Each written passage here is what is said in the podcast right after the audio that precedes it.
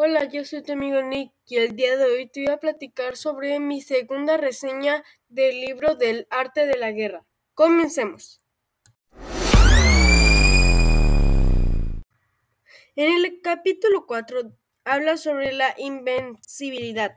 La invencibilidad es una cuestión de defensa y la vulnerabilidad es una cuestión de ataque. Los expertos en defensa se esconden en las profundidades de la tierra y los expertos en maniobras de ataque se esconden en las más elevadas alturas del cielo. De esta manera que pueden esconderse mejor y lograr la victoria total. Hay cinco reglas militares. Hay cinco reglas militares. Medición, valoración, cálculo, comparación y victoria.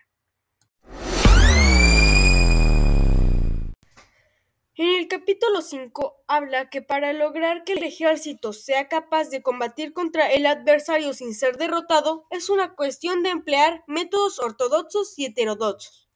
El ataque directo es ortodoxo y el ataque indirecto es heterodoxo. También dice que es posible asignar a los soldados por sus capacidades, habilidades y encomendarles deberes y responsabilidades adecuadas. El valiente puede luchar, el cuidadoso puede hacer de centinela y el inteligente puede estudiar, analizar y comunicar. Cada cual es útil. En el capítulo 6 habla que atacar un espacio abierto no significa solo un espacio en el que el enemigo no tiene defensa. Mientras su defensa no sea estricta, no significa que no tenga defensa.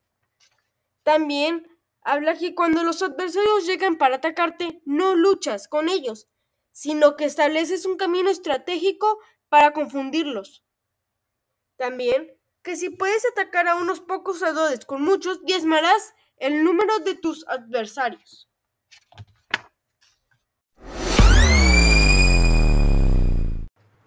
Bueno amigos, esto ha sido todo por hoy. Hasta la vista. Thank you.